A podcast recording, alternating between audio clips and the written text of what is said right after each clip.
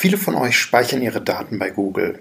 Sei es, weil ihr einen Google Mail-Account zum Beispiel nutzt oder Google Drive oder ein Android-Telefon habt oder einfach auf Google Seiten aufruft, danach sucht etc. pp. Es werden immer viele Daten erzeugt. Wir werfen heute mal gemeinsam einen Blick auf das Google Drive. Was bringt Google Drive an Funktionen mit? Was kann das Microsoft Outlook-Konto dazu tun? Also wir sind heute im privaten Kontext unterwegs weniger im Business-Umfeld. Wir möchten heute einfach mal über den Tellerrand von Microsoft hinausschauen und gucken, gibt es denn gute Funktionen bei Google Drive? Tipps, Tricks vielleicht, um es ein bisschen besser nutzen zu können oder ein bisschen anders nutzen zu können? Wo liegen eigentlich die Unterschiede zu OneDrive?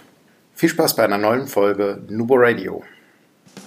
Herzlich willkommen zu Nubo Radio, dem Office 365 Podcast für Unternehmen und Cloudworker. Einmal in der Woche gibt es hier Tipps, Tricks, Use Cases, Tool Updates und spannende Interviews aus der Praxis für die Praxis. Und jetzt viel Spaß bei einer neuen Episode.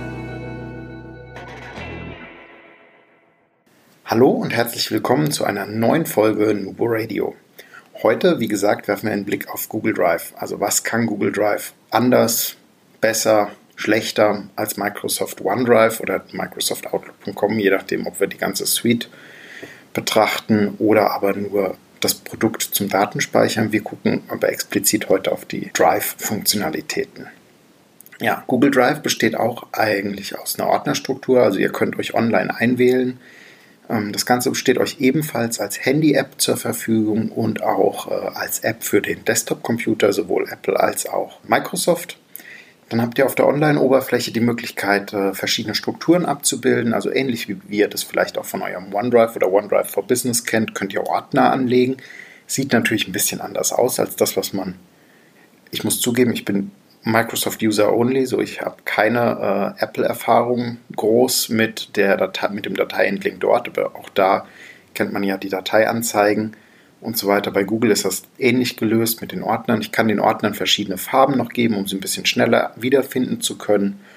Und kann natürlich auch, wie bei Microsoft entsprechend, Dateien oben anpinnen, damit ich die schnell einfach aufrufen kann. Heißt bei Microsoft ähm, anpinnen, bei Google sind sie Favoriten. Also das Ergebnis ist das gleiche.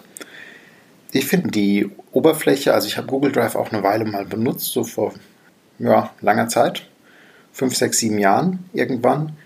Ich finde, der Einstieg ist wirklich gut. Also es ist sehr, sehr übersichtlich. Ähm, es bietet auch die Strukturen, die man so kennt. Also auch für mich jetzt, ich habe ein bisschen damit gespielt, für die Folge zu recherchieren, war das jetzt kein Riesen, keine Riesenüberraschung gewesen. Also wer OneDrive bedienen kann, dafür kommt auch mit Google zurecht. Speichermäßig lässt sich bei, in beiden Applikationen, also sowohl beim OneDrive als auch beim Google Drive, sehr, sehr einfach überwachen, wie viel Volumen benötige ich gerade, wie viel Rest habe ich noch übrig. Da gucken wir aber gleich nochmal rein, wenn es um das Thema Speicherplatz auch geht. In beiden Fällen können wir natürlich einfach Speicher nachkaufen, aber auch da kommen wir gleich dazu. Beim Thema Suchen finde ich persönlich, äh, ich habe es mit vier gleichen Dateien getestet, die ich in verschiedenen Verzeichnissen abgelegt habe.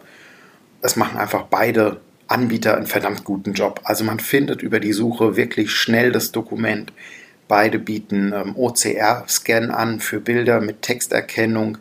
Beide bieten ähm, natürlich auch dann vollständig indiziert. Und das heißt zum Beispiel, wenn ihr ein Bild mit dem Text einscannt, zum Beispiel ich bleibe mal, das Beispiel kam von der Google Homepage übrigens, Eiffelturm, dann wird entsprechend über OCR einmal erkannt, dass es der Eiffelturm ist und das wird als Index hinten dran gelegt.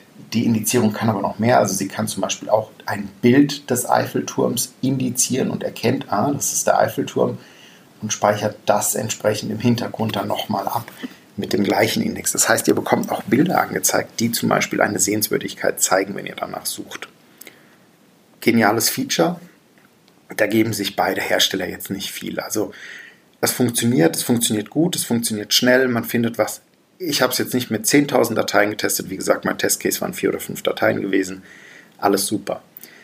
In beiden Fällen steht uns natürlich auch die Versionshistorie zur Verfügung. Das heißt, äh, wie wir das vielleicht auch von SharePoint oder von OneDrive for Business aus unserem Büroalltag kennen, haben wir in beiden Applikationen die Möglichkeit, Dokumente ähm, versioniert darzustellen oder falls wir ähm, Videodateien öfter abgelegt haben mit dem gleichen Namen, können wir da auch zurückgehen und so weiter. Also Versionshistorie kennt ihr, richtig cooles Feature. Ich finde das genial, dass es mittlerweile oder schon seit geraumer Zeit auch im privaten Kontext angekommen ist, weil auch da hat man einfach hin und wieder mal, ja, man verspeichert sich, man editiert eine falsche Datei oder muss einfach nochmal zurück und gucken, was war denn da mal drin gestanden vor einem Jahr. Und in den Fällen super Tool, also super mit der Versionshistorie. Ja, nachdem wir jetzt so mal grob über die Oberfläche drüber gegangen sind, wir sprechen über die Web-Oberfläche, ganz wichtig. Gucken wir mal kurz auf Sicherheit, also im Falle von Sicherheit und Freigaben. Beide Anbieter bieten natürlich eine Zwei-Faktor-Authentifizierung an, jeweils mit verschiedenen Möglichkeiten. Also wir können das über SMS äh, oder über die Authenticator-Apps oder über eine alternative E-Mail-Adresse ähm, entsprechend freigeben lassen. Das ist gar kein Problem. Funktioniert auch sehr, sehr einfach in der Einrichtung. Äh, würden wir euch auch dringend empfehlen, einfach dieses Feature, dieses Sicherheitsfeature zu nutzen. Google Drive hat eine Option drin und zwar kann man äh, weitere Apps hinzufügen und installieren. Man kann zum Beispiel eine Secure File Encryption App hinzufügen. Das heißt, dass nicht nur der Upload und der Download, also die Verbindung zu dem Cloud-Speicher verschlüsselt werden, sondern zusätzlich nochmal die Dateien praktisch in ein verschlüsseltes Verzeichnis mit einem Passwortschutz gelegt werden. Kann Sinn machen, wenn man gerade äh, auch irgendwie sehr personenbezogene Daten, Kreditkarteninformationen oder solche Geschichten in der Cloud ablegt. Im Thema Teilen gegenüber dem OneDrive for Business erlaubt OneDrive und auch Google Drive nach wie vor das temporäre Teilen von Dateien. Das ist wirklich ein Feature, was ich persönlich sehr, sehr vermisse. Also ich habe das neulich im privaten Kontext gehabt, habe es über mein OneDrive for Business geteilt, ähm, einfach weil es mit meinem Computer verknüpft ist und es ging um zwei Dateien. Wollte aber eigentlich den Zugriff äh, limitieren oder restriktieren irgendwie auf 10, 15 Tage. Es funktioniert leider aktuell nicht. Also das müssen wir weiterhin über die kostenfreien Versionen bzw. über die privaten Versionen an, anbieten oder machen. Ich hoffe, dass da bald wieder im OneDrive for Business die entsprechende Option mit eingeführt wird, dass auch hier wieder Links ablaufen können oder Freigaben ablaufen können. Zugriff per App. Ja, also ich würde mal behaupten, State of the Art. Ne? Also beide Anbieter haben natürlich eine App im Portfolio äh, für alle gängigen Plattformen, iOS, Android, wie gesagt, auch für die Desktop-Version, also ähm, Mac OS oder Windows 10 in dem Fall.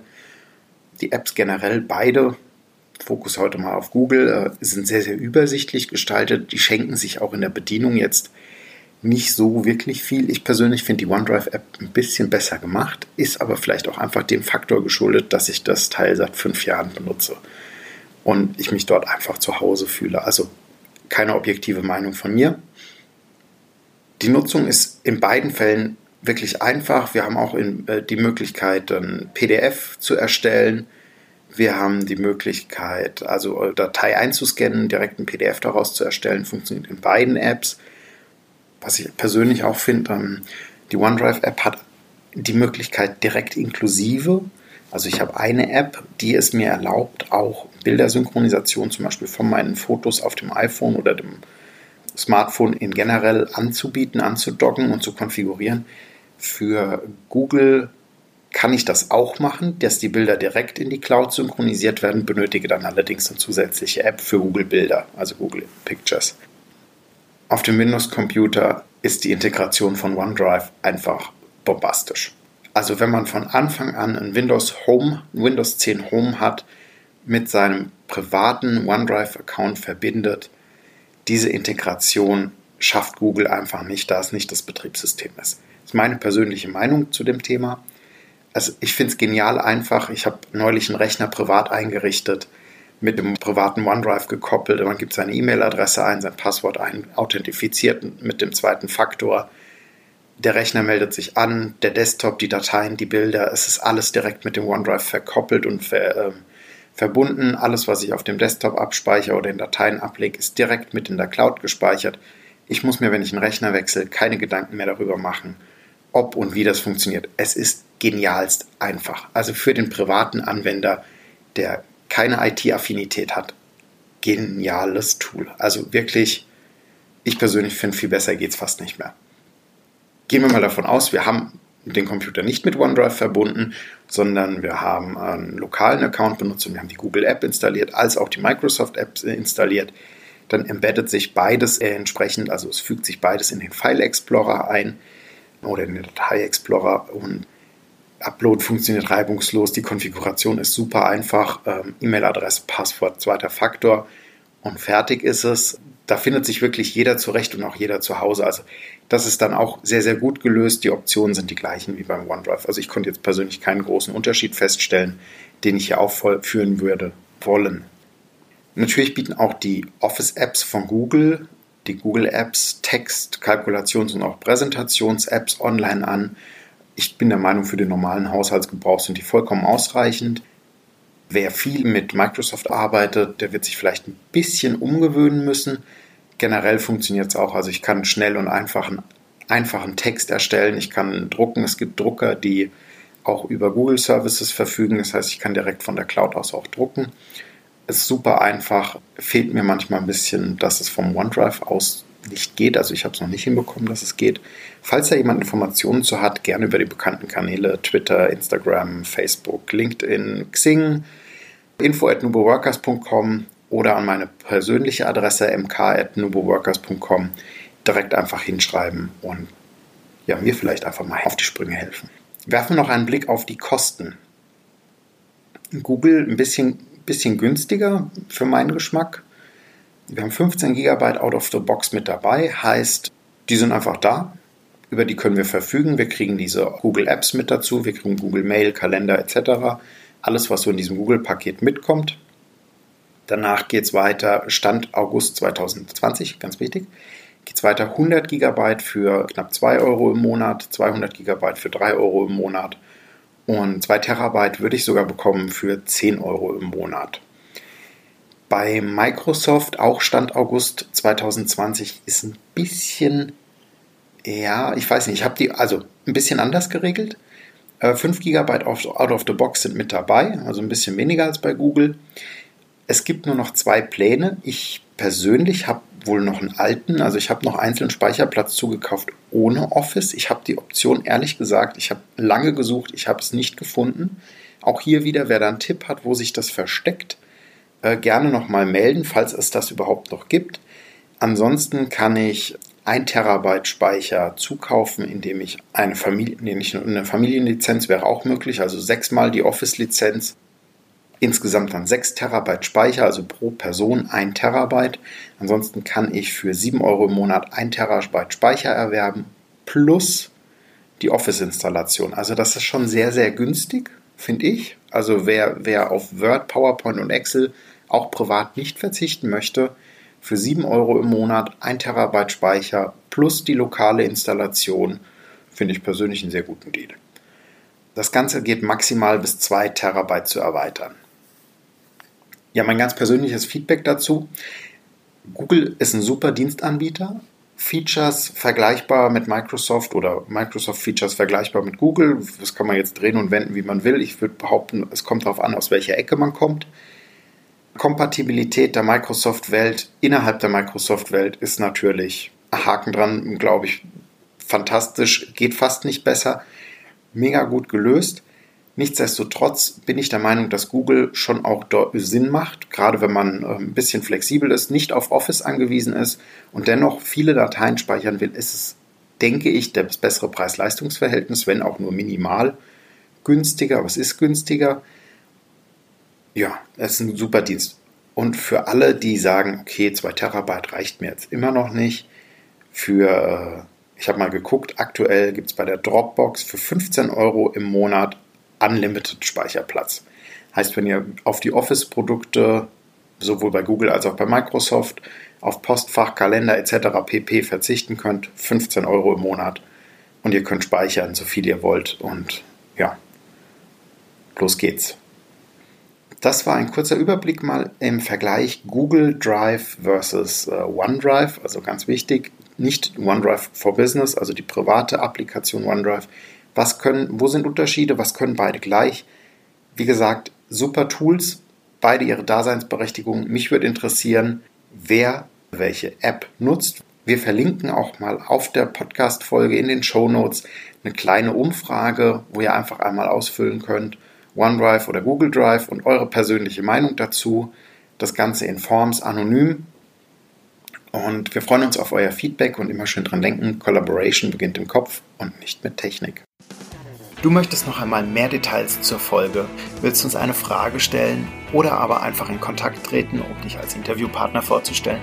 Kein Problem, auf www.nuboworkers.com findest du Insights zu Nubo Radio, als auch unsere Kontaktdaten und die Social Media Plattform. Viel Spaß beim Klicken!